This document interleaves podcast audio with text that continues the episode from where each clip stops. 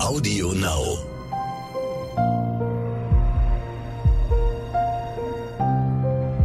Verbrechen von nebenan. True Crime aus der Nachbarschaft.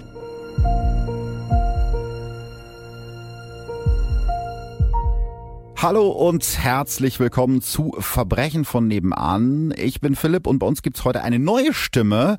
Ich kenne ihn äh, aus dem Let's Dance Podcast tatsächlich und noch aus seinem eigenen Podcast Mother Schnacker. Hier ist Isabel Edwardson. Ja, richtig. Endlich Isabel Edwardson. Sie ist im Stimmbruch.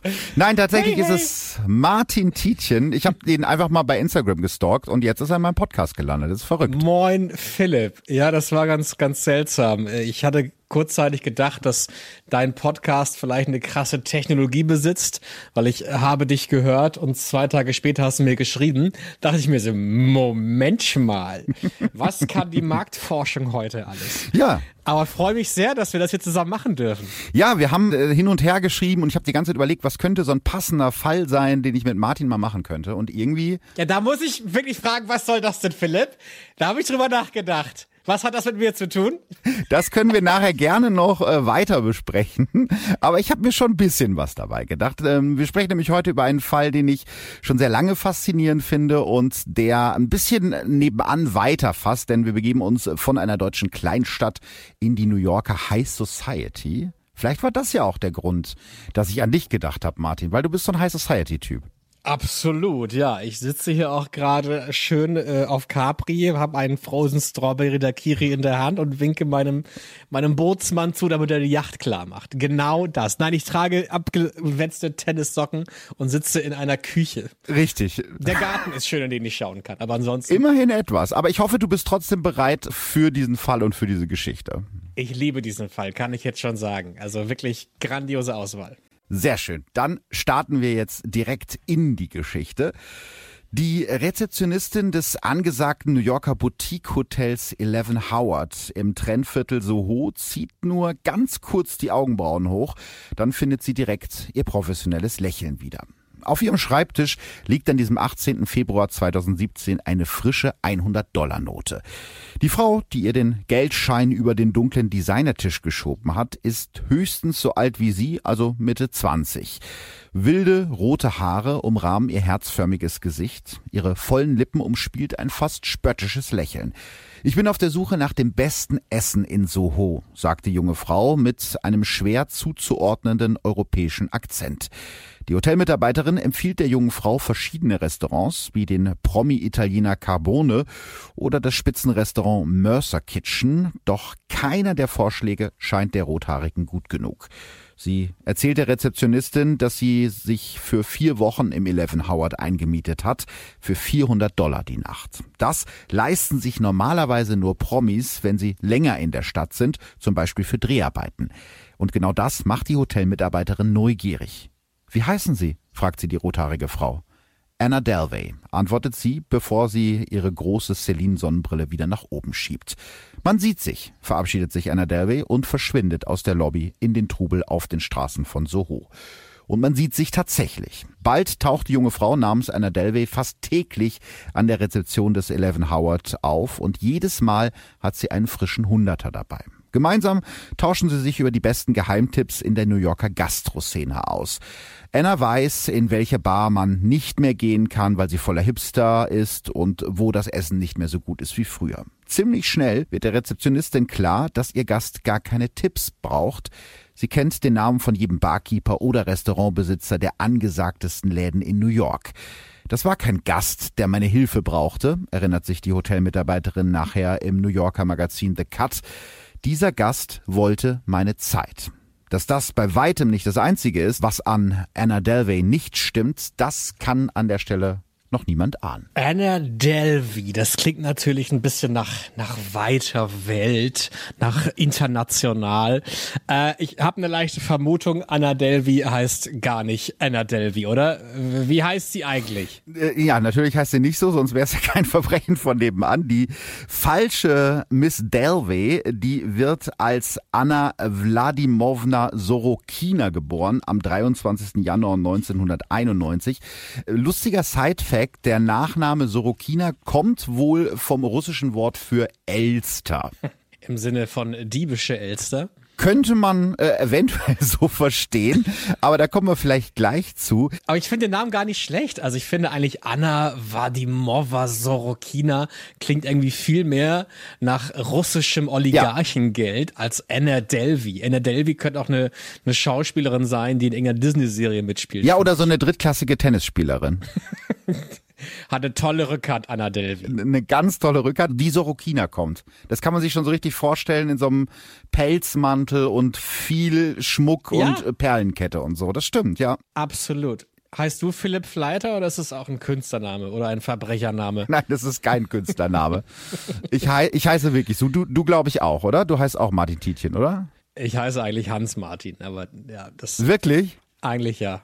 Das ist jetzt mein Geheimnis, was ich heute lüften kann, während ich meine große Celine-Sonnenbrille trage. Ja, direkt in Minute sechs haut er hier schon das Dirty Little Secret raus. Ich weiß nicht, wie wir das noch steigern sollen. Ich bin still, wie geht's weiter? Ja, wir sprechen noch ein bisschen über die äh, Sorokins. Die leben nämlich in der wenig glamourösen Stadt Domo de Dovo. Ich hoffe, ich habe es richtig ausgesprochen, in der Nähe von Moskau. Es ist eine eher gesichtslose graue Siedlung, die eigentlich nur für den gleichnamigen Moskauer Flughafen bekannt ist. 2007, als Anna oder Anna, wie sie da noch heißt, 16 ist, ziehen ihre Eltern mit ihr und ihrem jüngeren Bruder von Russland nach Eschweiler in der Nähe von Aachen. 60.000 Einwohner, gute Verkehrsanbindung, eine völlig durchschnittliche Arbeiterstadt, keine Spur von Glamour. Das Haus der Sorokins ist genauso unauffällig wie der Rest von Eschweiler. Vorne Fachwerk, hinten roter Klinker und Plastikblumenkästen vor den kleinen Fenstern.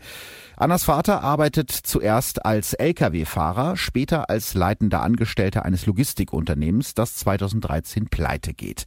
Danach macht er sich mit einer Heizungs- und Klimatechnikfirma selbstständig. Ein gesellschaftlicher Aufstieg, aber scheinbar nicht gut genug für Anna. Anna besucht die bischöfliche Liebfrauenschule, ein Traditionsgymnasium, das Franziskanernonnen vor mehr als 100 Jahren gegründet haben. Ihre Mitschüler beschreiben Anna als intelligentes Mädchen, das ihr Abitur schafft, obwohl sie erst so kurz in Deutschland ist und Probleme mit der Sprache hat. Besonders ihre Noten in Fremdsprachen, Russisch und Literatur sind exzellent. Nach der Schule nimmt sie Tanzunterricht. Gleichzeitig wirkt Anna immer ein wenig gelangweilt von ihrem durchschnittlichen Leben in der durchschnittlichen Kleinstadt. In ihrer Abi-Zeitung schreiben ihre Freundinnen über Anna, die teure Luxusschuhe liebt. Beste Marken sind ihr gerade gut genug. Annas Spitzname damals Barbie und äh, auch ihr Lieblingsfilm Mean Girls passt zu diesem Image.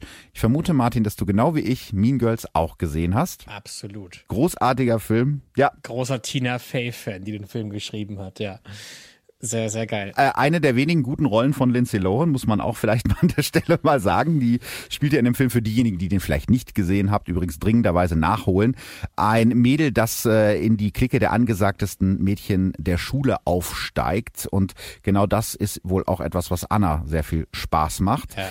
2011 macht Anna Abitur und zieht danach nach London, wo sie einen Platz an der renommierten Kunsthochschule Central St. Martin's College ergattert, an dem schon weltbekannte Designer wie Stella McCartney, John Galliano oder Alexander McQueen studiert haben. Und doch tritt Anna den Platz an der Elite-Uni nicht an, wie die Daily Mail später herausfindet. Stattdessen verlässt sie London und kommt 2012 nach Deutschland zurück. In Berlin macht sie ein Praktikum in einer PR-Firma. Danach zieht sie für das nächste Praktikum bei einer Modezeitschrift nach Paris. Sie hangelt sich von Job zu Job und von Stadt zu Stadt, bloß nicht zurück nach Eschweiler. Bis hierhin ist es äh, das Leben, das zehntausende junge Menschen führen, die davon träumen, später irgendwas mit Medien zu machen. Martin, wir sind ja beide so in dieser Medien Bubble, Welt, Radio, Podcast unterwegs.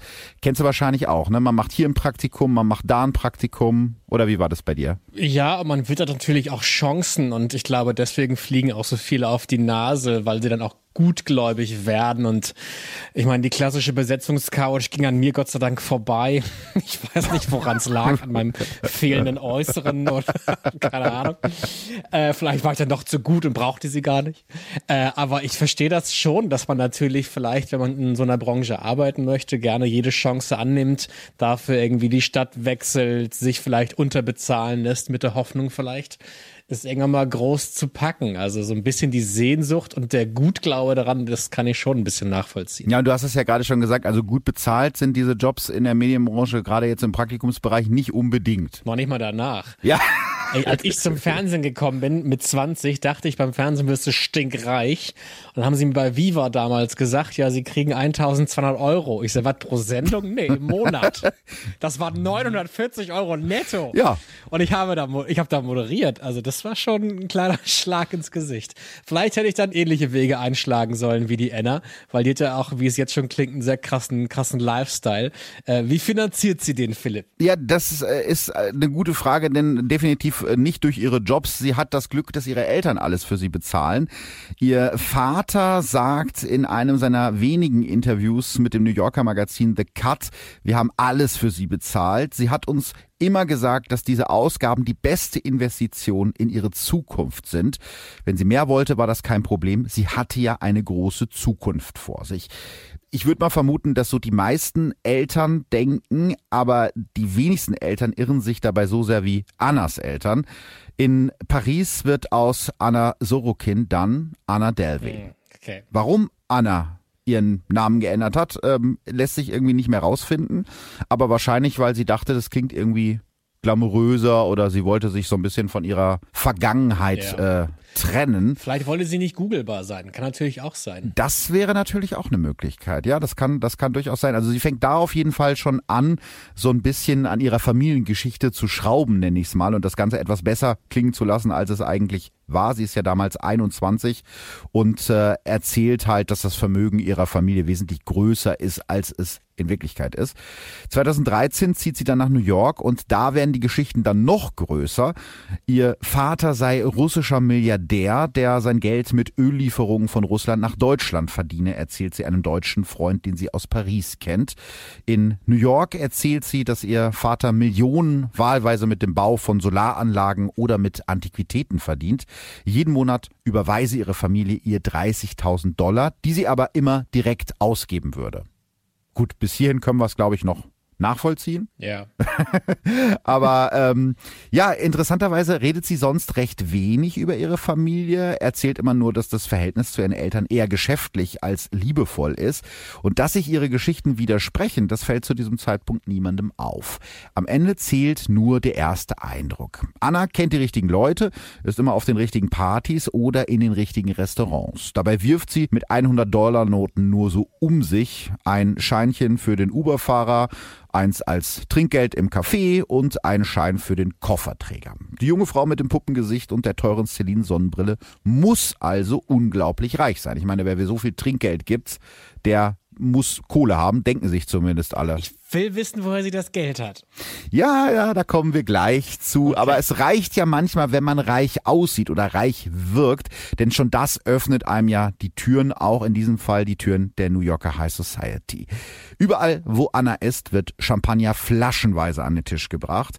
Wie ein Vogel flattert sie von Party zu Party. Sie hat es geschafft, immer an den richtigen Orten zu sein, erinnert sich eine Bekannte, die Anna 2015 in Berlin kennengelernt hat. Dabei hatte sie immer die teuersten Klamotten an und irgendwer flüsterte mir zu, dass sie im Privatjet angereist wäre. Das ist ja immer die Frage, woher stammen solche Gerüchte? Also ich kenne das ja auch, dass ein paar Bekannte im größeren Freundeskreis auf einmal spannende Geschichten von sich im Umlauf haben. Aber ich glaube meistens, das ist dann vielleicht selber in die Welt gesetzt. Ja, das könnte man in dem Fall irgendwie auch vermuten, weil äh, besser kann man ja seinen eigenen Reichtum nicht unterstreichen, als wenn andere Leute über ihn reden und denken, dass man einen Privatjet hat. Aber da passt eben auch wieder dieses amerikanische Sprichwort Fake it till you make it. Denn Anna behauptet einfach so lange, dass sie zur High Society in New York gehört, bis sie wirklich ein Teil von ihr wird. Anna lässt sich einen äh, Stylisten in ihr Hotelzimmer kommen, zahlt wöchentlich 400 Dollar für Wimpernverlängerung und beschäftigt eine Personal Trainerin. Einmal mietet sie ein Privatjet, um für ein Wochenende zu einem Meeting nach Nebraska zu fliegen. Eine wichtige Rolle spielt in ihrem Leben ihr Instagram-Account. Hier postet sie Polaroids von sich in teuren Cocktailkleidern auf schicken Partys, Bilder vom Hummeressen auf Long Island und ganz viel Kunst. Damals für rund 40.000 Follower, heute sind es etwa dreimal so viel. Du bist ja auch so ein, so ein alter Medienmensch. So ein Medienheini. Ein Medienheini. Aber ja. ich glaube, du, du kennst das ja auch, ist ja bei mir genauso. Also Instagram spielt in diesen Zeiten schon irgendwie eine besondere Rolle, ne? Weil wenn Leute irgendwie gucken, ob du für eine Moderation in Frage kommst, dann hört man immer wieder, ja, ich habe auf deinem Instagram-Account nachgeguckt. Das ist schon so ein bisschen die Visitenkarte, ne? Ja, und es ist auch leider für, für viele Menschen mittlerweile halt so das, das Qualitätsmerkmal, ne? Also da wird die Anna wahrscheinlich genauso in dieselbe Kerbe schlagen. Sie will den Leuten halt was zeigen, was sie nicht ist. Also ich habe zum Beispiel mehrmals mitbekommen, dass bei, bei Castings oder bei Vorstellungsgesprächen erstmal gefragt wurde, und wie viele Follower hast du? Total. Und dass halt das schon irgendwie als, als Währung auch genommen wird und dass dann Talent eher an zweiter äh, Reihe steht. Ich meine, wir kennen ja alle Fernsehformate, wo auf einmal irgendein Influencer mit dabei ist und du denkst dir so, okay, Talent hat er nicht, ja. aber er hat halt 200.000 Follower ich verstehe das schon. Da kann man Instagram, glaube ich, sehr gut dafür nutzen, um sich selbst in Szene zu setzen und etwas vorzugaukeln, was vielleicht gar nicht da ist, weil auch die Möglichkeit, das zu hinterfragen, natürlich auch schwierig ist. Also. Ja, und es ist ja auch immer so ein Ausschnitt von der Realität, den man zeigt. Also so wie wir beide jetzt gerade irgendwie in, in Gammel-T-Shirts rumsitzen, würden wir wahrscheinlich auch nicht unbedingt ein Foto posten, ja. sondern dann postet man halt eher irgendwie Urlaub, äh, schöner Sonnenuntergang oder sowas schon irgendwie inszeniert ist. Du wirst es vielleicht auch schon mal gemerkt haben, dass Leute einen ansprechen und sagen, Mensch, du bist ja nur im Urlaub. Und dann denke ich so nach, ich so, ja gut, ich poste wahrscheinlich auch eher dann an schönen Orten was, als wenn ich irgendwo am Müllcontainer stehe und irgendwie Pfand wegbringe, weißt du? Oder in Eschweiler. Oder in Eschweiler, ja. Obwohl ich war da noch nie, will ich sagen, bestimmt eine ganz tolle Altstadt. Davon können wir ausgehen. Es hat bestimmt eine super Altstadt. Also wenn, wenn das nicht so sein sollte, dann entschuldige ich mich hiermit jetzt schon mal in, in aller Form. Ja. Aber ich finde es so interessant, das ist ja auch so eine, so eine Welt, die für die meisten Leute wahrscheinlich eher fremd ist. Ähm, dadurch, dass du jetzt zum Beispiel auch äh, so den Let's Dance Podcast gemacht hast oder auch den Sommerhaus der Stars Podcast mal gemacht hast, ähm, bist du ja auch so ein bisschen Teil von dieser Bubble. Also kennst du das auch, dass so Leute auf Partys auftauchen und irgendwie kennen kennt die jeder und du denkst immer so, warum bist du eigentlich prominent oder warum bist du hier eigentlich? Aber die sind trotzdem überall dabei. Also das Schöne an Let's Dance ist ja zum Beispiel, dass die Leute, die da hingehen, tatsächlich ja irgendwie was zu erzählen haben und eine Berechtigung haben, da zu sein. Ja. Also ich muss sagen, das ist schon echt ein Qualitätsformat, wenn es um die Promis geht. Aber natürlich, wenn man mal auf einer, auf irgendeiner Branchenparty ist oder mal das Glück hat, vielleicht sich äh, durch einen Hintereingang auf eine Kinopremiere reingeschlichen zu haben, dann hast du da schon so Leute, die sich dann irgendwie auf den roten Teppich ganz selbstbewusst wie Iris Berben stellen und so, so tun, als wären sie gerade der, der der neue Hollywood-Star. Ich bin auch neugierig dann, ne? Dann will man auch fragen, so, aha, und was machst du so? Und dann kommt einfach raus, ja, eigentlich nix. Und also es gibt schon viele Blender und Blenderinnen da draußen, die sich halt auf, auf irgendwelche rote Teppiche schleichen und meinen, dass sie vielleicht dadurch dann irgendwo stattfinden. Sei es jetzt irgendwie auf der Worst oder Best Dress Liste irgendwo in der Gala oder dann schmeißen sie sich vielleicht doch an irgendeinen berühmten Promi ran und kriegen darüber eine Story. Also diese, diese, ich sag es mal ganz fies, diese, diese Fame-Ass-Geier, die trifft man schon manchmal auf, auf kleinen Veranstaltungen und Partys, ja. Ja, ja, und da ist dann äh, irgendwie ein gemietetes Kleid und eine geliehene Handtasche und falscher, falscher Schmuck und alles mit dabei, ne? Dabei wohnen sie selber irgendwie in einer 0,5 Zimmer Wohnung, die sie sich mit 15 anderen teilen. Also das, das tut mir manchmal so leid, weil ich denke mir so, okay, hast du denn kein anderes Leben oder nichts anderes, wodurch du glänzen kannst, als etwas vorzugaukeln, was du gar nicht bist. Das fliegt ja eigentlich irgendwann auf. Und ich sag nicht zu viel, Philipp, aber ich glaube auch hier, unsere Anna wird ebenfalls auffliegen. Ja, das stimmt, da hast du, glaube ich, nicht allzu viel verraten, aber ich finde es so interessant, dass es eigentlich schon von Anfang an irgendwie ihren, ihren Freunden und Bekannten hätte auffallen können, dass da irgendwas nicht stimmt, weil diese ganzen Geschichten nicht zusammenpassen. Also die angebliche Millionenerbin erzählt, dass sie aus Köln kommt, aber ihr Deutsch ist nicht besonders gut, was ja auch klar ist, weil sie nicht lange in Deutschland gelebt hat, aber das hinterfragt eben keiner und auch feine Manieren sind jetzt nicht gerade Annas Stärke. Worte wie Bitte oder Danke kommen nur sehr selten über ihre roten Lippen. Einmal begrüßt sie die Angestellten des Hotels Eleven Howard spöttisch mit den Worten, na, seid ihr Bitches pleite? Also was man jetzt nicht unbedingt vermuten würde von jemandem, der irgendwie in den besten äh, Internaten der Welt irgendwie war. Ja. Aber das Interessante ist, in dieser New Yorker High Society, wo jeder irgendwie jeden kennt, aber keiner wirklich was über den anderen weiß, fällt das eigentlich kaum auf. Na, bis jetzt ist hier eigentlich nur ein, ein ziemlich erbärmlicher Wannabe. Ja. Das, das ist jetzt noch nicht strafbar, aber irgendwo wird es da dann wahrscheinlich zu, zu einem Verbrechen kommen, sonst wäre der Titel dieses Podcasts falsch. Wann kommen wir zum Verbrechen und zum richtigen Betrug? Ja, das ist irgendwie so ein schleichender Prozess in dem, in dem Fall. So spätestens ab 2016 geht es Anna eben nicht mehr nur um Fame, sondern auch um Geld. Und zwar um richtig viel Geld. Anna Sorokin hat einen Traum. Sie möchte eine Stiftung gründen, um mitten in New York ein dynamisches Zentrum für bildende Kunst zu gründen, das sich komplett zeitgenössischen Künstlern widmet, wie sie damals eigentlich fast jedem erzählt. Auch das passende Gebäude hat die damals Mitte 20-Jährige schon ins Auge gefasst. Das Church Missions House an der Ecke Park Avenue und 22nd Street mitten in Manhattan.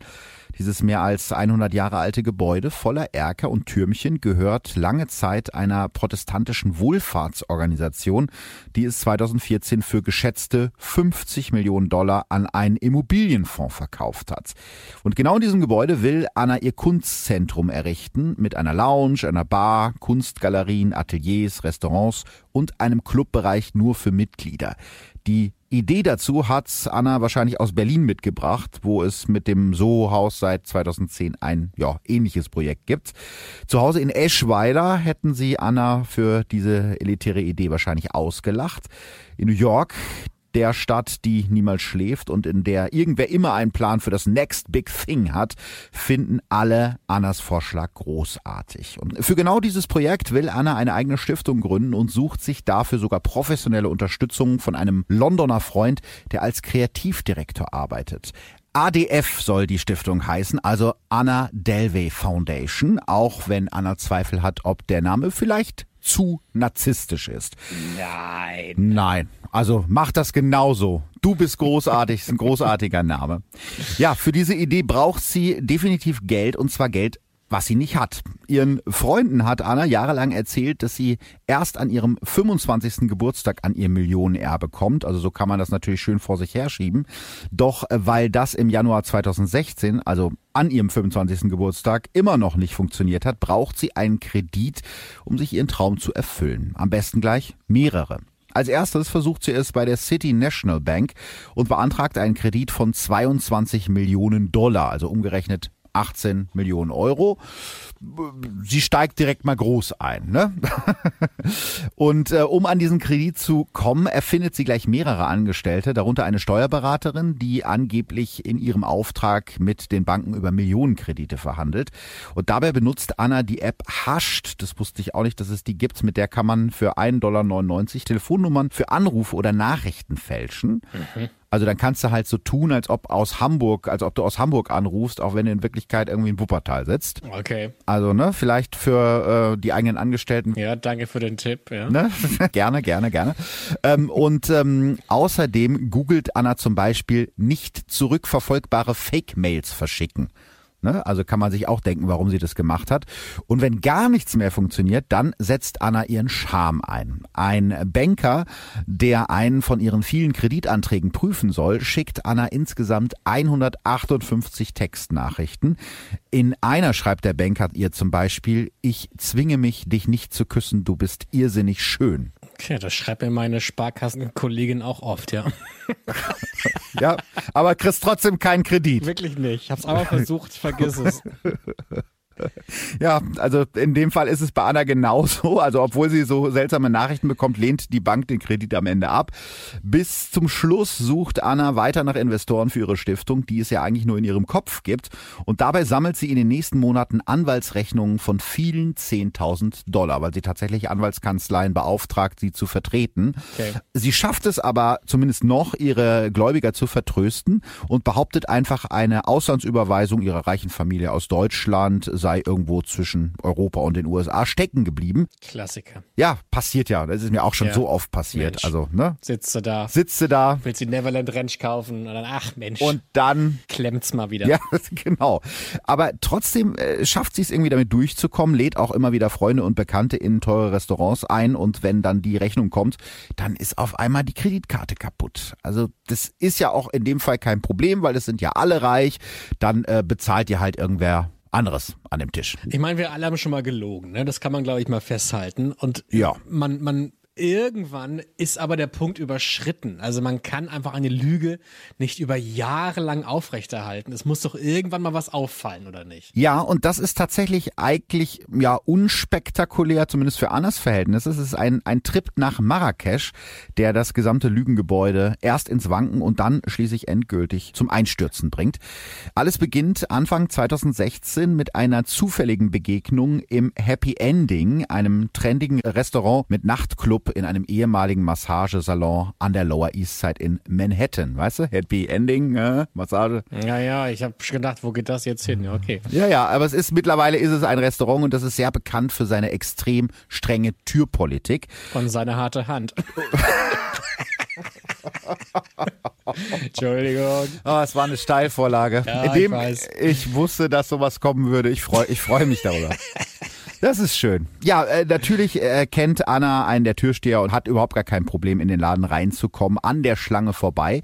Und dort lernt sie dann Rachel Williams kennen. Rachel ist Ende 20, also etwas älter als Anna und arbeitet in der Bildredaktion der Vanity Fair. Also auch jetzt nicht unbedingt die schlechteste Zeitschrift. Auch wenn Rachel Anna noch nie getroffen hat, weiß sie sofort, wer sich da in einem schwarzen Kleidchen und Gucci-Sandalen an ihren Tisch setzt. Rachel hat schon von der reichen Erbin aus Deutschland gehört und kennt Annas Gesicht von Instagram, wo sie immer wieder auf Fotos von gemeinsamen Bekannten auftaucht. Schnell kommen die beiden jungen Frauen ins Gespräch. Es ist der typische New Yorker Smalltalk. Wo arbeitest du? Warst du schon mal in dem Restaurant XY? Kennst du auch den und den? Anna war aufmerksam und interessiert, erinnert sich Rachel später, und großzügig. Anna bestellt gleich flaschenweise Wodka an den Tisch. Am Ende bezahlt sie die Rechnung für alle. Noch. Also da hat sie noch Geld. Rachel und Anna bleiben danach lose in Kontakt, treffen sich auf Partys oder auf ein paar Austern und Cocktails. Anna erzählt dabei von ihren Plänen, eine Anna Delvey Stiftung zu gründen und ein Kunstzentrum aufzubauen. Zwischendurch fliegt Anna zurück nach Deutschland, denn sie muss jedes halbe Jahr ihr Visum für die Vereinigten Staaten verlängern. Irgendwann, Anfang 2017, schlägt sie Rachel vor, das Angenehme mit dem Nützlichen zu verbinden. Wenn sie doch sowieso nach Europa müsste, dann könnten sie doch auch gleich gemeinsam ein bisschen Urlaub machen.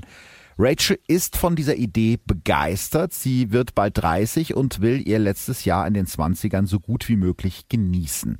Vielleicht gibt's ja irgendwo Nebensaisonschnäppchen für die Dominikanische Republik oder die Turks- und Caicos-Inseln in der Karibik. Aber Anna hat andere Pläne. Sie will nach Marrakesch. Schon seit ihrer Kindheit hat sie von einem Urlaub in Marokko geträumt, erzählt sie Rachel. Außerdem kenne sie da ein sehr gutes Hotel. Und das sehr gute Hotel ist das La Mamounia, ein Fünf-Sterne-Luxushotel mit Pool mitten in der Altstadt von Marrakesch.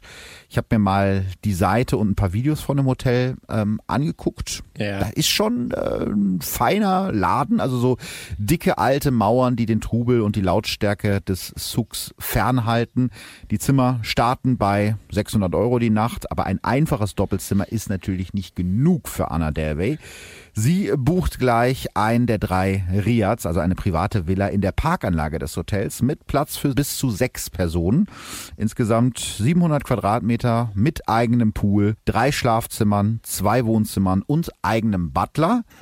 Für 7000 Euro die Nacht. Also da musst du lange bei Viva für moderieren, glaube ich. Sehr lange. Aber Moment, mal, also das ist noch nicht bezahlt jetzt wahrscheinlich, aber alles davor, das haben alles noch die Eltern bezahlt? Ja, das haben die Eltern bezahlt und sie hat sich ja Kredite gesichert für diese Kunststiftung. Ah, okay. Also teilweise hat sie von den Banken doch Geld bekommen oder sie hat einfach auch ungedeckte Schecks äh, ausgestellt und das geht halt eine Weile gut, aber irgendwann dann eben nicht mehr. Okay, verstehe. Und äh, bei diesem Urlaub ähm, ist es natürlich so, dass Anna erstmal nur plant und Rachel das vorschlägt und sagt, hey, hier 7000 Euro die Nacht. Das ist ein äh, bisschen teuer für Rachel, weil die jetzt auch nicht den super krassesten Job hat als Bildredakteurin. Ja. Aber Anna beruhigt sie, ne, keine Sorge, die Kosten für Hotel, Flug und Verpflegung, die werde sie übernehmen. Leider habe da bei der Buchung der Flüge irgendwas mit der Kreditkarte nicht geklappt, aber Rachel springt natürlich gerne ein. Anna hat ihr ja versprochen, das Geld zurückzuzahlen. Und Anna hat noch zwei weitere Personen auf den Trip eingeladen, ihre Personal Trainerin und einen gemeinsamen Freund, einen Fotografen, der die Reise dokumentieren soll, denn Anna plant eine Dokumentation über die Gründung ihrer Stiftung und will sich schon mal daran gewöhnen, jeden Tag gefilmt und fotografiert zu werden. Das ist Wahnsinn. Das ist doch auch schön, oder? Nimmst du Personal Trainer und einen eigenen Kameramann mit in den Urlaub. Alles da. Musst du dich nie wieder um Selfies oder so kümmern. Macht alles der Kameramann. Traum, ja. Richtiger Traum. Also ähm, so sollte es zumindest sein. Die vier fliegen gemeinsam los und am Samstag, den 13. Mai 2017, landen Anna, Rachel und ihre beiden Begleiter auf dem Flughafen von Marrakesch. Dort warten schon zwei auf hochglanzpolierte Land Rover auf die vier, um sie in das 15 Minuten entfernte Hotel zu bringen. Anna gefällt sich in ihrer Rolle als Organisatorin und Reiseleiterin. Rachel und sie schlendern durch die weitläufigen Gärten voller Zitronenbäume, vorbei an duftenden Rosensträuchern und knorrigen Olivenhainen, chillen am Pool, entspannen im Hammam des Hotels. Ist schließlich alles im Voraus bezahlt, behauptet Anna. Nach zwei Tagen im Hotel wollen die beiden Freundinnen am Montag shoppen gehen. Der Concierge hat ihnen einen Termin bei einem exklusiven Schneider organisiert und Anna legt direkt los. Ein Kleid aus schwarzen Leinen soll es für sie sein, dann noch eins in weiß und natürlich ein Geschenk für Rachel. Alles zu, ja, relativ exklusiven Preisen. Als Anna bezahlen will, funktioniert plötzlich ihre EC-Karte nicht mehr. Ah, ich habe vergessen, der Bank zu sagen, dass ich im Ausland bin, erklärt sie Rachel. Könntest du das vielleicht übernehmen? Ich weiß nicht, wäre das jetzt äh, so der Moment, wo du jetzt das erste Mal gedacht hättest, hm, komisch? Ach, ich hätte das schon vorher gedacht tatsächlich. Also ich meine, das ist ja eine Frau, die ja anscheinend mit Millionen äh, zu tun hat, die reiche Eltern hat und so eine Person wird ja sicherlich nicht nur eine Kreditkarte haben. Äh, und die Vanity Fair Lady, die Rachel, die wird ja sicherlich auch schon andere Promis kennengelernt haben. Also eigentlich müsste die wissen, dass da irgendwas falsch ist. Ja. Und ich meine, was verdient so eine Vanity Fair Redakteur? Redakteurin, die hat ja jetzt auch nicht mal irgendwie 40.000 Euro auf dem Konto, damit sie einfach mal für mehrere Personen 7.000 Euro die Nacht zahlen kann. Also da wäre ich als Vanity Fair Redakteurin schon raus gewesen. Ja, ich stelle mir dich gerade als Vanity Fair Redakteurin vor. Ich glaube, ich würde einen sehr guten Job machen. Ja, das glaube ich, das glaube ich auch. Da bin ich, da bin ich mir sicher. Also Rachel wird jedenfalls zu diesem Zeitpunkt noch nicht misstrauisch. Sie übernimmt den Einkauf, genau wie das gemeinsame Abendessen für vier Personen in einem Luxusrestaurant. Natürlich. Und ähm, am nächsten Tag meldet sich dann die Hotelleitung, die Anna dringend sprechen will. Hm.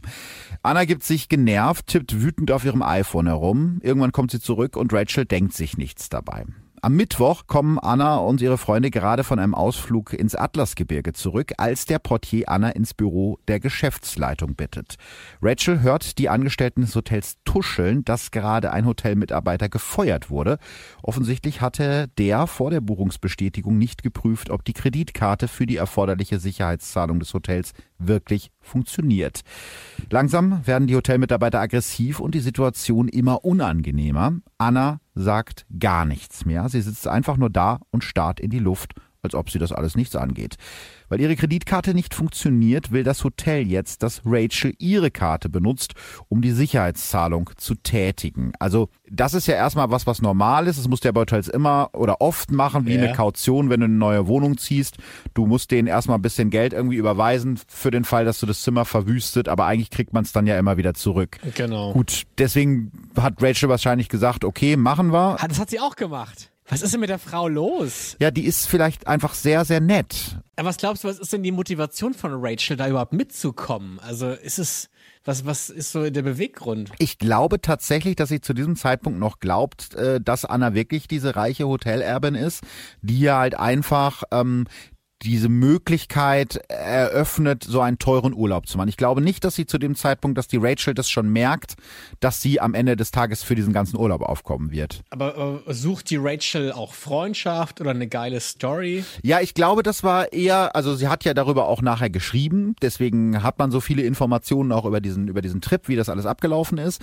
Ich glaube aber zu diesem Zeitpunkt ist sie wirklich einfach sehr naiv und findet die Anna irgendwie toll. Also die hat so eine gewisse Bewunderung für die, weil die kennt sich aus in der Welt Geld, die hat die richtigen Freunde und die scheint ja auf den ersten Blick auch irgendwie reich zu sein. Also anders kann ich mir das nicht erklären, dass sie halt mhm. auch diese Sicherheitsleistungen irgendwie erbringt, obwohl sie gerade zu dem Zeitpunkt, du hattest es ja schon angesprochen, als Redakteurin verdient man jetzt nicht das meiste. Sie hat gerade mal 400 Dollar auf dem Konto. Also damit kann sie sich noch nicht mal irgendwie einen Teil des Zimmers für eine Stunde leisten. Ja. Ähm, sie bekommt dann auch später einen Anruf von American Express, also von ihrer Kreditkartenfirma, dass auch ihre Kreditkarte, also Rachels Kreditkarte, wegen zu hoher Zahlungen gesperrt ist. Zu dem Zeitpunkt glaubt Rachel noch, das Ganze wäre irgendwie ein Missverständnis und das sei nur diese Sicherheitszahlung und die wird ja bestimmt wieder zurücküberwiesen. Das Interessante ist, dass Anna sich da irgendwie gar nicht dran stört. Die beschäftigt sich schon wieder mit ganz anderen Dingen. Während ihre Freunde sich äh, auf den Rückflug vorbereiten, will Anna weiterreisen. Ihr nächstes Ziel ist das Kabash Tamado, ein Luxushotel des Milliardärs Richard Branson am Fuße des Atlasgebirges. Also oh. darunter macht sie es nicht. Und ähm, sie sagt halt zu Rachel, ja, ich werde die 70.000 Dollar überweisen, dann sind alle deine Kosten gedeckt. 70? Ja, insgesamt 70. Für den ganzen Aufenthalt, für die Kleider, für die Ausflüge, für die Restaurants. Das ist jetzt aber ein sehr knapper Zeitraum. Also ich stelle mir gerade vor, wie meine Bank reagieren würde, wenn meine Kreditkarte innerhalb von drei Tagen mit 70.000 Dollar belastet wird. Ich glaube, das wird doch gar nicht gehen. Ja, deswegen, also Rachel ist natürlich auch erst überrascht, weil sie dachte, ja gut, ich muss hier nur die Sicherungsleistung irgendwie übernehmen, aber dann wird ihr irgendwie relativ schnell klar, okay, ich muss jetzt wirklich für das Hotel bezahlen und ähm, die Hotelrechnung, allein die Hotelrechnung beläuft sich auf äh, 62.000 Euro sind das ja umgerechnet und das ist mehr als Rachel in einem ganzen Jahr verdient. Aber sie geht halt davon aus, ne, dass sie das wiederbekommt. Denn Anna hat ja schließlich genug Geld. So versucht sich Rachel halt irgendwie selber zu beruhigen auf dem Rückflug. Aber das Geld, surprise, surprise, kommt nicht. Immer wieder erfindet Anna neue Ausreden. Erst geht die Überweisung verloren, dann gibt's auf einmal Probleme mit ihrem Familienfonds. Und ein Monat nach dem gemeinsamen Trip nach Marrakesch sieht Rachel aus wie ein anderer Mensch. Ihre Haut ist blass, unter ihren Augen hat sie dicke Ränder, sie schläft kaum noch und denkt jeden Tag an ihre Schulden, was ja nachvollziehbar ist, wenn du dir auf einmal mit ja. so einem netten Trip da irgendwie äh, dein komplettes Jahresgehalt an Schulden draufgeschaufelt hast und so langsam kommen natürlich bei ihr auch die Zweifel auf, ob sie das Geld irgendwie irgendwann mal zurückbekommt. Dann äh, meldet sich auf einmal Anna wieder bei ihr. Die ist mittlerweile wieder in New York und äh, textet an Rachel, komm vorbei, ich habe einen Scheck für dich. Ich meine, eigentlich müsste Rachel jetzt erleichtert sein, aber irgendwie hat sie ein komisches Gefühl. Und als sie in Annas Hotelzimmer kommt, natürlich auch wieder in einem Luxushotel, kann es Rachel kaum fassen. Annas Koffer liegen offen auf dem Boden, überall fliegen Notizen und Papiere herum. Das schwarze Leinenkleid aus Marokko hängt zerknittert in einer Plastiktüte an der Kleiderschranktür. Wo ist mein Scheck, will Rachel wissen, und Anna beginnt, sich durch das Chaos zu wühlen. Nach knapp einer Viertelstunde gibt Anna auf, sie habe den Scheck wahrscheinlich in den Tesla vergessen, mit dem sie eben zum Hotel gefahren ist. ist auch so ein kleines Klischee, das muss dann natürlich auch der Tesla sein. Ja. Sofort beginnt Anna hektisch mit dem Tesla-Händler und mit ihrem Anwalt zu telefonieren. Doch dieses Mal lässt sich Rachel nicht abwimmeln. Sie will das Zimmer erst verlassen, wenn sie den 70.000 Dollar Scheck in ihrer Hand hält. Abends um elf gibt Rachel auf. Sie verabschiedet sich von Anna und will direkt am nächsten Morgen wiederkommen. Also irgendwann hatte sie dann wahrscheinlich keine Kraft mehr oder konnte sich die Ausreden nicht mehr anhören. Und äh, was ich schön finde, ist, wie Anna sich von Rachel verabschiedet, nämlich mit dem Satz, ich hoffe, du hattest wenigstens ein bisschen Spaß. Woran denn? Also da muss man schon sagen, ähm, da, also Eier hat die Anna, das kann man nicht anders sagen. Ich meine, wir haben ja auch ein, vielleicht kleine kriminelle Gene in uns irgendwo versteckt. Aber was könnte denn die Motivation jetzt sein, die Rachel da ins Hotelzimmer zu locken, obwohl es gar keinen Check gibt? Ich habe so ein bisschen das Gefühl bei Anna, dass sie schrittweise sich immer weiter gesteigert hat in dem, was sie tut und immer weiter ausgetestet hat, was kann ich durchziehen, ohne Ärger zu bekommen. Yeah. Und ich glaube, das ist jetzt so die nächste Eskalationsstufe, dass sie praktisch vor allem ihre Opfer wirklich äh, mit dem ja nicht vorhandenen Scheck äh, herumwedelt und äh, die nochmal einfach dafür demütigt. Und Rachel ist natürlich super sauer. Sie schreit sie an und knallt die Tür zu und surprise, surprise, am nächsten Morgen ist Anna verschwunden. Okay. Ich habe eine ganz große Frage. Ich weiß nicht, ob ich die jetzt schon stellen soll oder später, aber ich frage mich halt, wenn die Anna so geil ist auf so ein krasses Luxusleben und die hat Bock auf Shishi und Shushu mhm. und geile Urlaube und Luxusapartment und New York und all den Kram, warum sucht sie sich dann Rachel als Freundin aus? Warum nutzt sie diesen Charme, den sie anscheinend hat, nicht um sich irgendwie einen reichen Macker zu suchen? Das ist eine sehr gute Frage. Ähm, jetzt werden wir wahrscheinlich böse Post von Feministinnen bekommen, aber man kann sich natürlich auch als Mann eine reiche Mackerin suchen. Äh? Natürlich, ja. Versuche ich jeden Tag. Wie man sieht, mit bescheidenem Erfolg. Nee. ich weiß auch nicht, woran das liegt. Mein Puppengesicht ist vielleicht nicht ganz so puppig. Du solltest vielleicht mal über eine, über eine Celine-Sonnenbrille nachdenken. Ähm, nee, du hast recht, also das wäre eine Möglichkeit, aber ich denke mal, die Rachel ist ja jetzt in, in, in, in Annas Umgebung eher eine ja ärmere Person, muss man ja wirklich so sagen. Ne? Ähm, ja. Aber vielleicht hat sie bei der gemerkt, dass sie die gut ausnehmen kann, weil die vielleicht nicht so misstrauisch ist wie richtig reiche Leute, die ihr vielleicht mal einen Drink spendieren, aber vielleicht nicht einen ganzen Urlaub bezahlen würden. Also ich glaube, dass so, so Personen wie Anna, die wissen halt auch ganz genau, wie sie das mit den Menschen machen können. Ja. Okay, also ich bin wirklich überrascht, was die Rachel da alles mit sich hat machen lassen und äh, bin echt was, etwas entsetzt, dass die tatsächlich jetzt erst merkt, dass sie verarscht wurde. Ja, vor allen Dingen, das ist so wirklich so ein ganz langsamer, schleichender Prozess und jetzt, nachdem die Anna aus dem Hotelzimmer verschwunden ist am nächsten Morgen, beginnt Rachel zum ersten Mal Nachforschungen über die angebliche Millionenerbin anzustellen. Ein gemeinsamer Freund erzählt ihr zum Beispiel, dass sich Anna bei ihm ebenfalls Geld geliehen und es ihm erst nach Monaten zurückgezahlt hat, als er ihr gedroht hatte, die Behörden einzuschalten. Die angebliche Millionenerbin fürchtet sich nämlich von nichts mehr, als aus den USA abgeschoben zu werden. Je tiefer Rachel gräbt, desto mehr wird ihr klar, dass Annas gesamtes Leben eine Lüge ist. Am 1. August 2017 geht Rachel zu einer Polizeiwache in Chinatown, um Anzeige zu erstatten. Allerdings nimmt der Polizist sie nicht besonders ernst. Wenn sie ihr Geld wiederhaben wolle, dann solle sie doch sich am besten eine GoFundMe-Seite im Internet einrichten. Wow, okay. Ja, die Polizei ist ein Freund und Helfer. ja, es ist natürlich relativ schwierig, Geld wiederzukriegen, was man irgendwie ja verschenkt oder verliehen hat ohne Vertrag. Also die Wahrheit steckt ja, ja definitiv äh, dahinter. Als Rachel die Polizeiwache verlässt, bricht sie in Tränen aus. Dabei ist äh, Rachel nicht die erste, die wegen Anna Kontakt zu den Behörden aufgenommen hat. Eine Anwaltskanzlei, die Anna beauftragt hatte, den Mietvertrag für ihr Kunstzentrum vorzubereiten, verlangt eine Sicherheit oder hat damals eine Sicherheit verlangt. Und Anna schickt der Anwältin einen Screenshot von ihrem Konto, das angeblich 20 Millionen Dollar im Plus ist.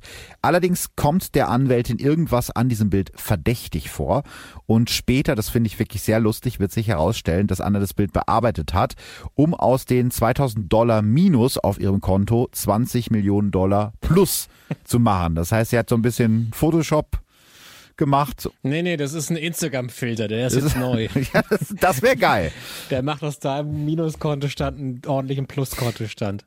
Aber entschuldige mal, wer nimmt das denn bitte ernst? Also, das ist doch nicht professionell, einen Screenshot von seinem Kontostand zu schicken. Das wäre doch für mich schon die größte Alarmglocke. Ja, aber es ist schlimm genug, dass es ja offensichtlich eine Zeit lang funktioniert hat. Also, wenn man sagt, bitte weisen Sie Ihre Bonität nach und äh, ich schicke dir irgendwie einen Screenshot von meinem Konto, wo ich dann selber so mit Paint rumgemalt habe, Ach, Menschen wollen aber auch verarscht werden, glaube ich. Ja. Also ich glaube, man, man glaubt so doll daran, dass man jetzt eine krasse, reiche Freundin gewonnen hat, dass man irgendwann die Realität aus den Augen verliert. Ja, ich glaube, das ist in dem Fall auch so. Äh, Rachel kann natürlich nicht wissen, dass da sich schon eben diese Anwaltskanzlei beschwert hat. Sie hat mittlerweile erfolglos versucht, sich bei einem Zivilgericht Hilfe zu holen. Da klingelt ihr Handy. Annas Personal Trainerin ist am Telefon. Anna ist wieder aufgetaucht. Sie stand im Flur der Trainerin und wollte sie besuchen, als ob nichts gewesen wäre, denn die Trainerin wartet natürlich auch auf Geld von ihr. Die beiden Frauen beschließen, Anna in einer letzten Aussprache zu konfrontieren und doch noch an ihr Geld zu kommen. Okay, ich, bringt das jetzt was? Nein. Ganz kurz gesagt, es bringt Surprise. Ja, überhaupt nichts. Rachel, die Trainerin, Anna und eine weitere Freundin treffen sich zu viert in einer Bar, um nochmal über alles zu sprechen. Anna trägt wieder ihre große schwarze Celine-Sonnenbrille und heult in einer Tour. Denn das Boulevardblatt New York Post hat sie gerade in einem Artikel vom Tag vorher ein Möchtegern-Promi genannt.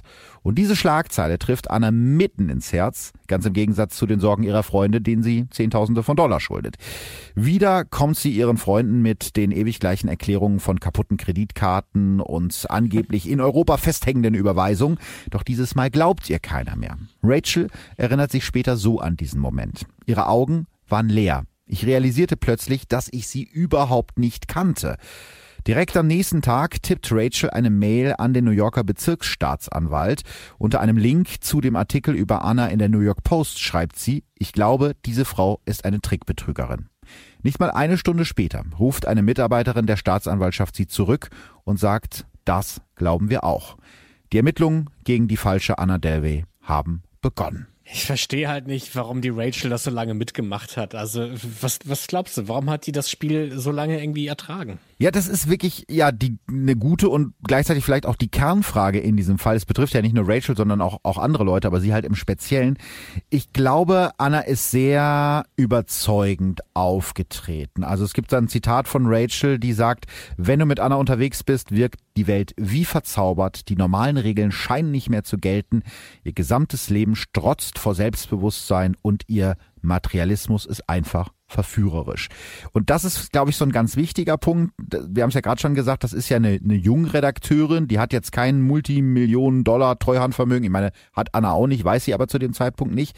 Die findet das irgendwie auch schön, dass so eine reiche Millionärstante sie dann akzeptiert als eine von ihnen. Ne? Mhm. Und ich finde auch spannend, dass Rachel ja immer weiter auch Annas Rechnung übernommen hat, obwohl die ja schon von Anfang an ihr das Geld nicht zurückgezahlt hat. Also schon bei Restaurantbesuchen vorher hat die halt gesagt, ah, Kreditkarte kaputt, kannst du mal gerade. Und trotzdem fährt die Rachel mit ihr in Urlaub.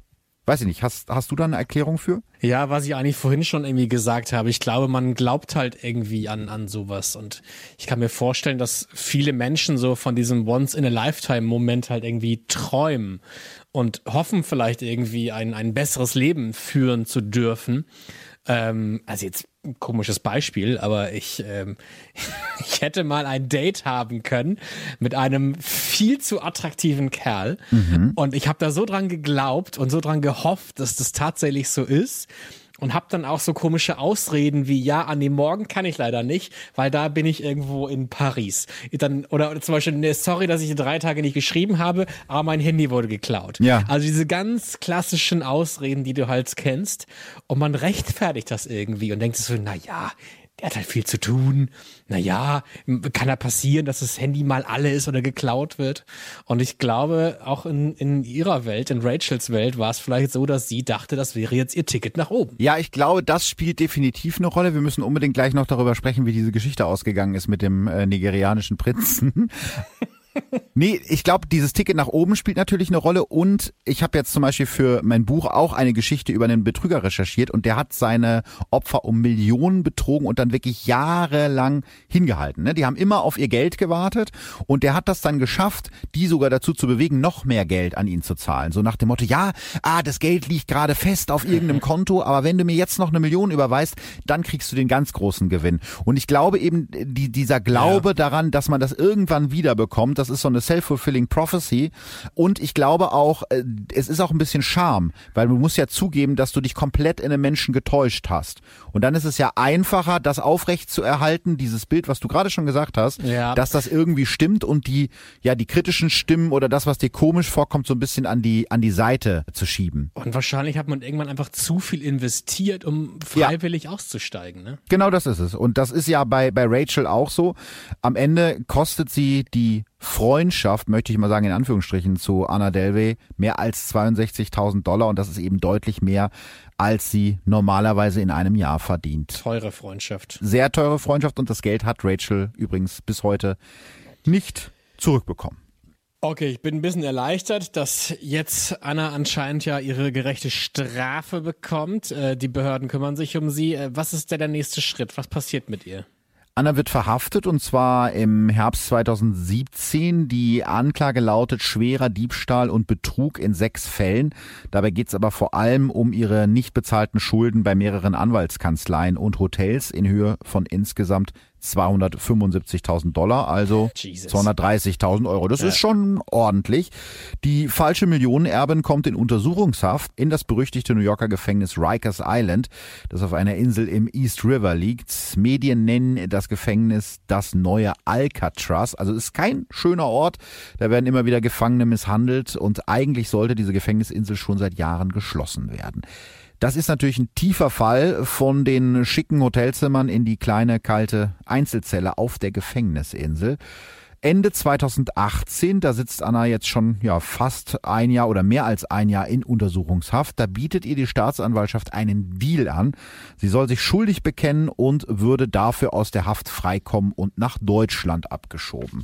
Aber Anna lehnt den Deal ab. Okay, was heißt das genau? Das heißt, dass es jetzt zu einem Gerichtsverfahren kommt. Also sie hätte jetzt mit dem Deal relativ einfach aus der Nummer rauskommen können. Sie wäre halt abgeschoben worden, aber das scheint ja das zu sein, was sie unbedingt verhindern will. Stattdessen lässt sie es jetzt auf ein Gerichtsverfahren ankommen, denn sie ist weiterhin überzeugt davon, unschuldig zu sein.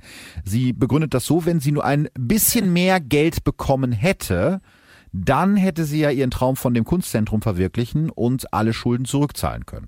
Ne? Also okay. sie hat einfach nur zu wenig Geld bekommen. Daran ist es gescheitert. Und lieber Alcatraz Nummer zwei als Eschweiler. Ja, äh, wobei sie auch sagt, dass sie das Gefängnis auf Rikers Island in Wahrheit gar nicht so übel findet. Also es ist ein Zitat von ihr. Und sie sieht ihre Haft laut eigener Aussage als soziologisches Experiment. Natürlich. Der Prozess gegen die falsche Anna Delvey startete am 20. März 2019 vor dem Strafgericht von New York City und hier kann Anna dann endlich wieder den ganz großen Auftritt hinlegen. Das Gesicht nur leicht geschminkt, die Haare frisch geföhnt, mit einer großen schwarzen Brille auf der Nase betritt sie im Prozess jeden Tag den Gerichtssaal. Jede Bewegung ist ein neues Foto für die Presse und zwar immer in Designerkleidung. Am Mittwoch trägt sie ein tief ausgeschnittenes dunkles Miu Miu Kleid, donnerstags dann eine leicht transparente Bluse von Yves Saint Laurent und eine schwarze Victoria Beckham Buntfaltenhose und so weiter. So geht es also wirklich jeden Tag weiter. Mhm. Interessant finde ich, dass ihr Anwalt äh, sich gesorgt hat, dass das Untersuchungsgefängnis Rikers Island seine Mandantin nur orangene Knast-Overalls zur Verfügung stellt und hat deshalb extra für den Prozess die Promi-Stylistin Anastasia Walker engagiert. Und die hat das gemacht? Ja, die hat das gemacht. Die hat aber auch schon, Sag mal. die hat aber auch schon äh, Madonna und Kanye West ausgestattet. Also offensichtlich ist sie ein bisschen, wahllos bei ihren Klienten. ähm, ja, wirklich jetzt. Und ich finde das total spannend. Die haben sich da wirklich was bei gedacht. Also pass auf, gemeinsam mit Anna entwirft die Stylistin komplette Outfits für jeden Tag vor Gericht. Nein. Zitat der Stylistin, wir wollten keine altmodische Kleidung, vor allem nicht in Zeiten von Social Media. What? Es ist wichtig, dass die Geschworenen Anna so sehen, wie sie ist. Eine modische, ambitionierte Macherin. Das sagt ihr Anwalt. Ja, also äh, Selbstinszenierung spielt also auch vor Gericht eine große Rolle und äh, das führt zum Beispiel dazu, dass Fans einen eigenen Instagram-Account für Annas Outfits einrichten, der schon bald tausende Follower hat, die dann unter den Bildern darüber diskutieren, ob äh, Anna in Michael Kors oder in Celine besser aussieht. Was findest du? Äh, ich finde, das sieht eigentlich beides gleich langweilig aus. Es ist halt so schwarz-weiße äh, Kleidung, die sehr teuer ist, aber nach nichts aussieht. Äh, interessant finde ich auch, dass immer wieder Menschen unter die diesen Fotos den Hashtag FreeAnna posten. Okay. Ich weiß nicht, wie es dir geht. Ich kann das ehrlich gesagt überhaupt nicht nachvollziehen, weil mein Gedanke ist so, endlich steht die vor Gericht. Aber es scheint halt Leute zu geben, die sagen, die arme die sieht so schön oh. aus, die muss freikommen. Ach, aber kennst du das nicht? dass so, das ist so ein bisschen der Robin Hood-Effekt. Also der trifft auf Anna eigentlich kaum zu, weil nee. sie ist es ja nicht, sie nimmt ja nicht das Geld von den Reichen und gibt es den Armen, sondern sie gibt es sich selbst. Ja.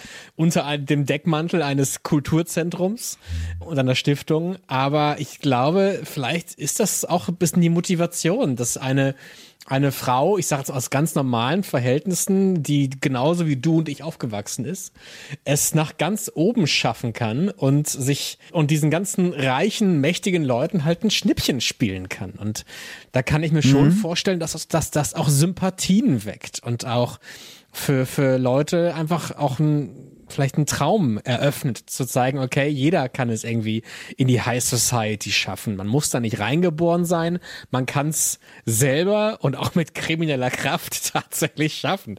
Also das wäre so meine Hobbypsychologie. Ja. Nee, ich glaube, dass du da auf jeden Fall mit recht hast, weil du dieses, wir zeigen es denen mal oben so ein bisschen, ne? Und eine mhm. von uns, die hat bewiesen, dass das alles oberflächlich ist und dass die ja. alle doof sind. Das kann ich schon nachvollziehen, aber ich glaube, ich habe halt auch zu viele Interviews mit Rachel gelesen und gesehen, weil die ist ja nun wirklich keine High Society Person, die sie da auch abgezockt hat.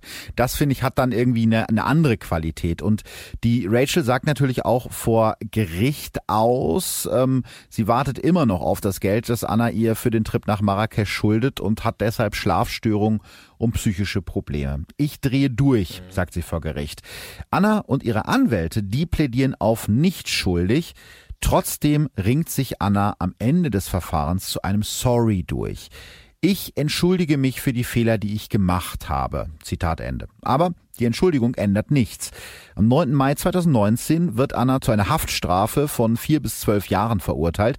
Außerdem muss sie eine Geldstrafe in Höhe von 24.000 Dollar und eine Entschädigung von 199.000 Dollar an ihre Opfer zahlen. Insgesamt also rund 188.000 Dollar, die sie jetzt zahlen muss.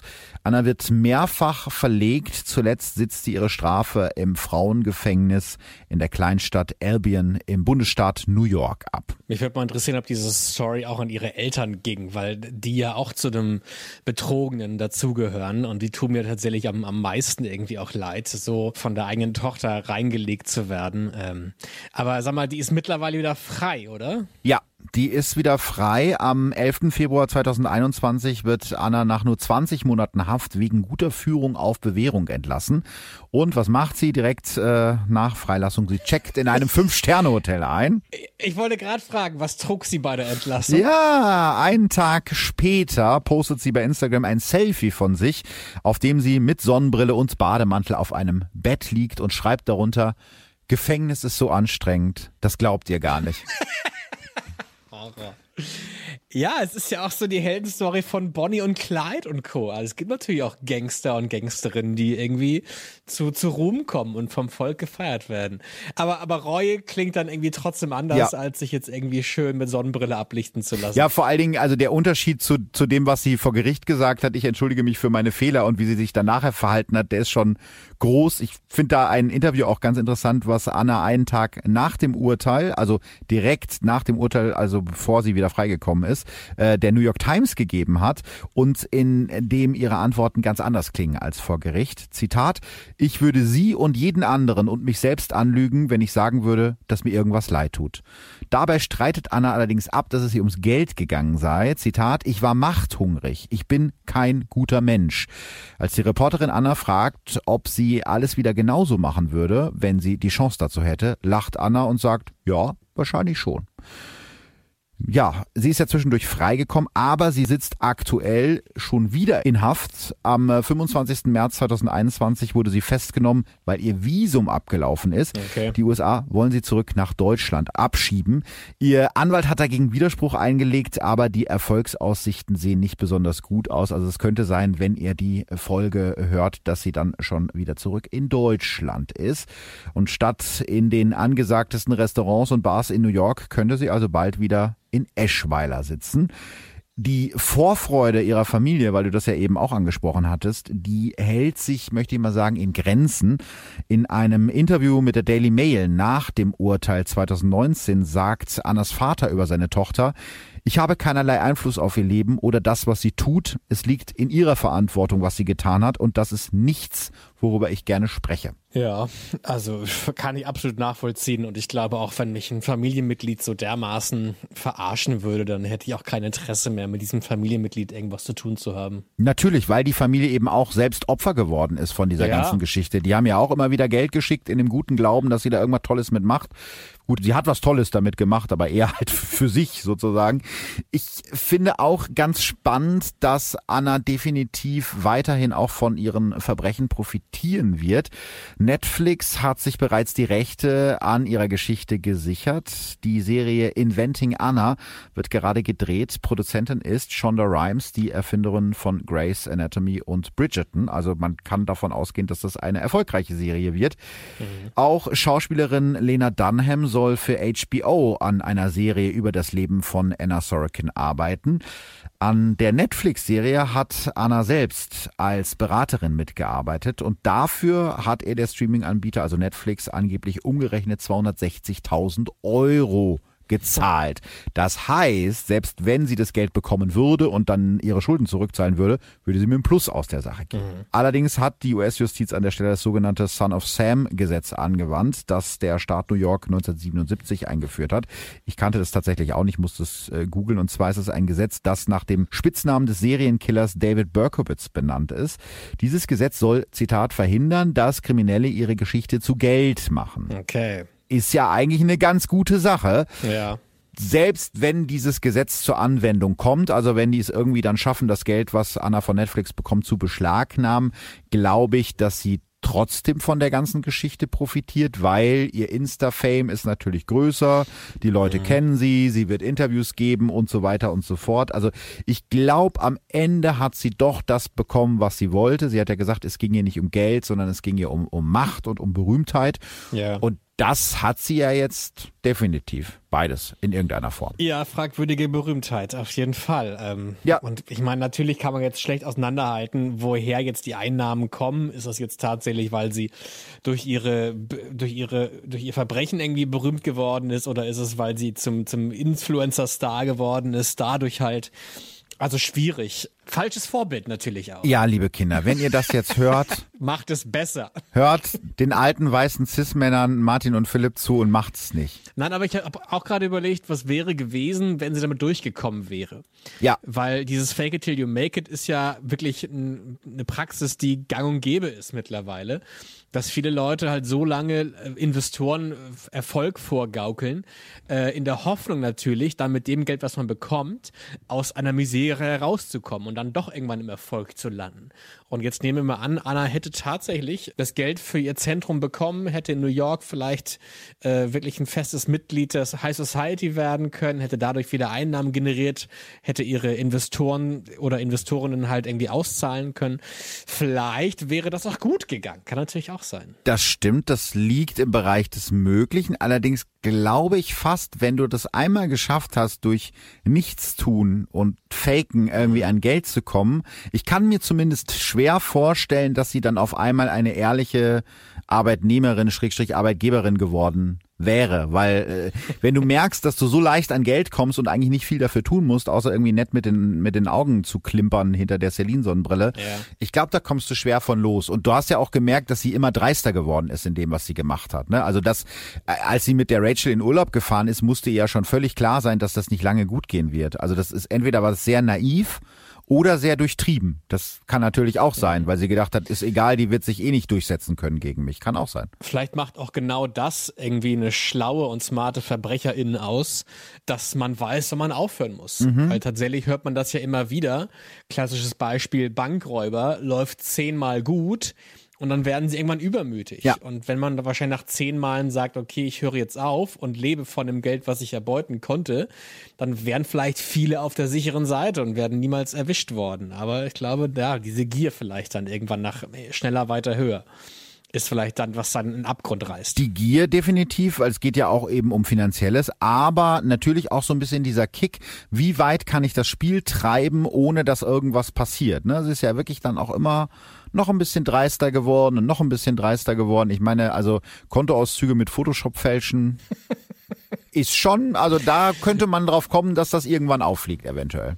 Ja, auf jeden Fall. Ja, krass. Gute Geschichte. Sehr schön. Und wieso hast du jetzt bei der Hochstaplerin der High Society an mich gedacht? Wieso hast du mich genau zu dem Fall eingeladen? Weißt du, ich habe überlegt, ich habe wirklich überlegt, wen kenne ich denn, der auch viele Promis kennt, der in der High Society zu Hause ist, der am roten Teppich festgetackert ist, der sich auskennt, der aus dem Jet steigt, äh, schön geföhntes Haar und das Mikro dabei und direkt hier äh, Guido Maria Kretschmer fragt, Herr Kretschmer, was tragen Sie heute? So. Und da alle von TAF keine Zeit hatten, hast du mich gefragt. Richtig. Konstanze, Konstanze Rick hat mich bei Instagram geblockt und deswegen habe ich dich gefragt. Sehr spannende Geschichte sehr, ich will gerade sagen, faszinierend, faszinierende Persönlichkeit. Ja. Aber das ist wahrscheinlich jetzt das, wovon sie halt profitiert, dass ihr Verbrechen und ihre Person fasziniert. Und das war in Wirklichkeit der Grund. Ich habe gedacht, das könnte ein Fall sein, der dir gefällt. Also ich meine, so gut kennen wir uns ja noch nicht, aber so wie ich dich einschätze, habe ich gedacht, das wäre so ein Fall, da könntest du dran Spaß haben. Deswegen habe ich an dich gedacht. Ja, hatte ich. Siehst du. Und jetzt ist natürlich die Frage, Würdest du dir die Doku bei Netflix angucken? Absolut. Ich war schon ja. heiß. Ja, ja ich, ich habe auch gerade gedacht, eigentlich, nein, das gibt's noch nicht, aber eigentlich ähm, äh, müsste ich ja jetzt rein moralisch sagen, nein, dann verdient sie ja daran, aber ich will es auch sehen, weil ich auch irgendwie neugierig bin darauf. Wir können die Zeit bis dahin ja überbrücken, indem wir einfach deine Fernsehsendung anschauen, Philipp. Da hast du mir jetzt eine wunderbare Brücke gebaut. Das war nicht abgesprochen. Man könnte meinen, dass du eventuell auch mal beim Radio gearbeitet hast und so tolle Überleitungen mal gelernt hast. Ja, tatsächlich. Ich freue mich sehr, denn wenn diese Folge rauskommt auf allen Portalen, dann kommt auch meine Fernsehsendung das erste Mal. Also wenn ihr die Folge hört, habt ihr vielleicht schon auf Sky Crime Verbrechen von nebenan gesehen oder seht es noch. Und ich bin sehr gespannt. Du hast ja schon äh, ein bisschen mehr Fernseherfahrung als ich. Wie schlimm ist es? Kriegt man nachher ganz viel böse Zuschauerpost? Hm, ich kann dir nur eins sagen, trinke vorher kein Alkohol. Was vor der, vor der Aufzeichnung oder vorm Angucken der Aufzeichnung? Äh, vor, vor Moderieren. Das war, äh, das ist so mein Ratschlag, den ich dir geben kann. Aha. Aha. Ach nein, äh, das war ähm, mein, mein erster, ich war 20, habe bei Viva gearbeitet und nach einer Woche hieß es, du musst live auf die Love Parade und vom Wagen berichten. Und ich wusste nicht, wie das funktioniert, wenn das um, um dich herum sehr laut ist. Äh, und der Wagen, auf dem ich moderiert habe, wurde von Bitburger gesponsert. Mhm. Das heißt, ich stand während jeder Schalte mit einer Dose Bitburger in der Hand. Und weil ich dachte, ich muss halt ins Mikrofon schreien, weil es so laut ist, sah es so aus und klang auch so, als wäre ich rotzedicht gewesen. War aber nicht so. Aber so ein Image wegzukriegen, ist schon ziemlich schlecht. Das heißt, du warst dann derjenige, der betrunken von der Love Parade moderiert hat. Nein, war ich nicht. Es sah vielleicht so aus. Das ist schön. Ja. Ja, okay, aber das, das ist schon alles, also die Sendungen sind ja schon aufgezeichnet, das kann mir jetzt nicht mehr passieren. Okay, ich war gut. artig und nüchtern. Ich habe abends immer nur ein kleines Kölsch getrunken. Sehr vernünftig. Nee, ich, ich bin wirklich gespannt, weil ich glaube, das ist nochmal was, was ganz anderes und die Leute gucken natürlich auch viel genauer hin. Das ist das, was mir so ein bisschen ja. Sorge bereitet, ne? Ja, aber Glückwunsch zu der Sendung. Großer Schritt. Vielen Dank.